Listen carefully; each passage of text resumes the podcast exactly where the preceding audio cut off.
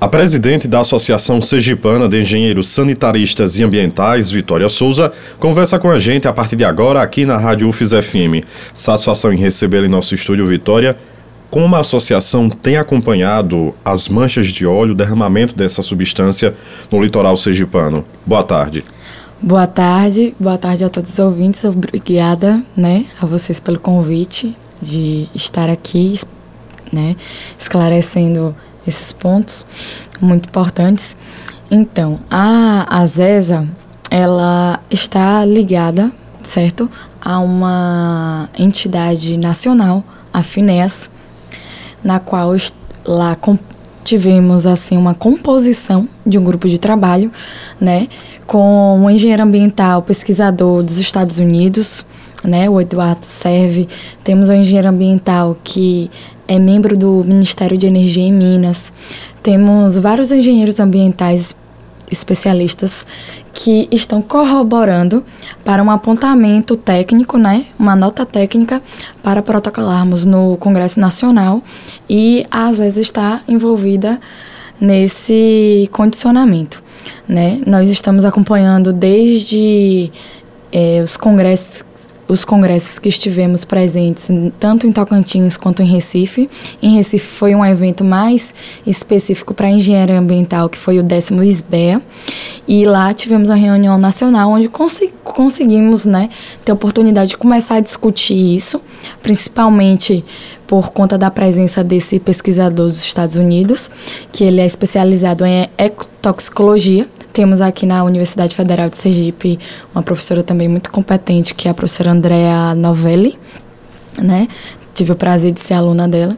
E é, todos esses componentes são muito importantes para a gente poder ter um acompanhamento uma visão técnica e fomentar para auxiliar tanto a sociedade como a gestão pública nessa problemática. E o que se sabe sobre a origem desse óleo, Vitória? Hoje em dia está ocorrendo uma, um levantamento de hipóteses, né? Não sabemos ainda ao certo, né? De onde veio, existe algumas hipóteses de que é sim território de águas nacionais, tem outras hipóteses que são em águas internacionais.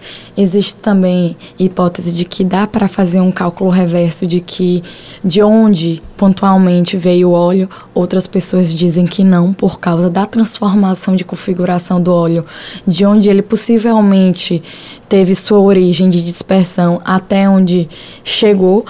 E a Marinha do Brasil, né, a partir de uma audiência pública que assisti no Congresso Nacional, ocorreu antes de ontem, é, o comandante da Marinha relata que eles apostam numa hipótese de transferência de um navio para outro, um procedimento que é comum, mas que é, pode ter se desenrolado em um acidente e que infelizmente ainda não foi detectado e, portanto, poderia ser né, de uma embarcação ilegal e onde a, a mídia veiculou como navios piratas. Para a população que tem contato direto com essa substância, quais são os riscos sanitários disso, Vitória? Então, é, a população ela está em contato ali com uma substância que, embora não saibamos a origem, sabemos já a sua constituição, né?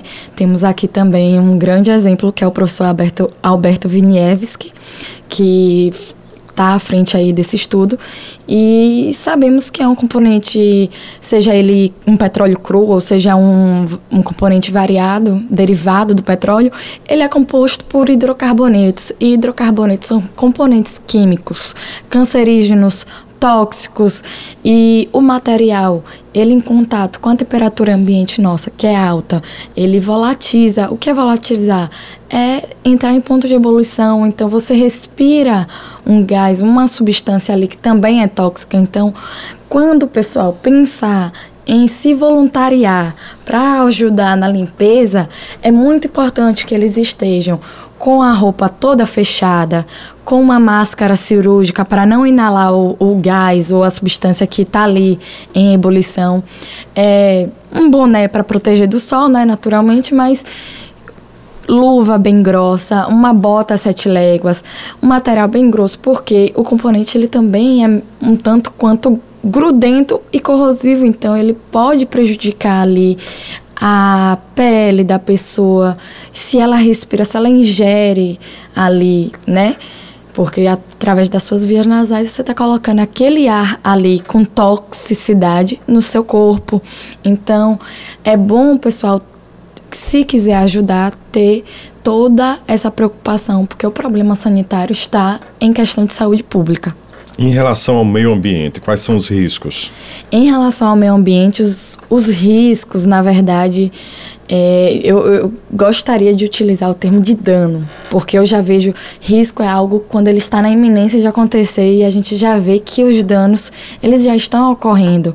O óleo ele está chegando no berçário marinho que são os mangues não está adentrando apenas o mar e as praias, também temos vários rios aqui de Sergipe, a foz do Rio São Francisco, o Rio do Sal, o rio lá, salvo engano, Sergipe, que atravessa Nossa Senhora do Socorro, também está tendo relatos de presença de óleo. Ontem, no fórum Óleo do Impactos do Óleo no Litoral de Sergipe, teve um representante da Secretaria Municipal de Meio Ambiente Nossa Senhora do Socorro que clamou por atenção das autoridades, porque já está chegando óleo lá e até então ela não teve retorno. Então, assim, é uma situação que ela tem uma dimensão muito maior de dano do que de risco. E os danos estão em alteração química, que é muito grave, da qualidade da água, da e, portanto, da alteração do equilíbrio da vida marinha. E também temos a problemática do dano terrestre, porque nós temos alteração da qualidade do solo da gente.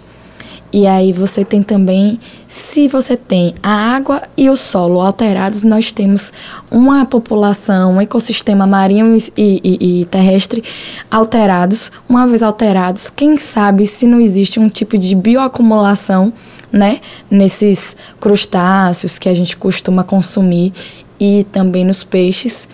Quem sabe, né? Eu pergunto para vocês, será que não vai afetar também esse sistema alimentício nosso, voltando para a questão de saúde pública, voltando à questão de da visão sanitária que você me perguntou anteriormente. Então eu, eu faço esse questionamento, né? Em relação ao tempo de recuperação desses locais afetados, é possível projetar um tempo de recuperação e como será essa recuperação? Eu acho que é muito delicado esse tipo de projeção, porque a alteração química, a remediação, a reabilitação, que é tentar. Primeiro, a remediação, que é o procedimento de tentar, né, igual o remédio, você coloca ali uma dosagem, diminuir ali aquela alteração, aquele dano, e de uma forma assim mais ampla, uma reabilitação do local, que é tornar aquele meio ambiente mais próximo do que ele já existia, das características que ele já obtinha antes do dano, antes da alteração química, eu acho muito delicado, muito difícil. Tanto que a gente vê aí cenários como Mariana e Brumadinho, que até hoje não se recuperaram. E eu acredito que esse dano que nós estamos sofrendo com o óleo seja tão grande quanto aquele, porque não está afetando ali uma região pontual de uma cidade, mas também de toda uma costa litorânea do nosso continente, é, da América Latina, né? Porque eu acredito que hum, a, a distância, a, a, o caminho desse óleo não vai parar pelo Nordeste. Vitória Souza, presidente da Associação Sergipana de Engenheiros Sanitaristas e Ambientais, obrigado pela entrevista à Rádio UFIS FM e pelas informações à população. Muito obrigada a vocês mais uma vez pelo convite. Eu que agradeço. E nós estamos aqui, né, como às vezes para esclarecer, para dar esse, esse, essa visão técnica para a sociedade, que é um dos nossos papéis. Muito obrigada.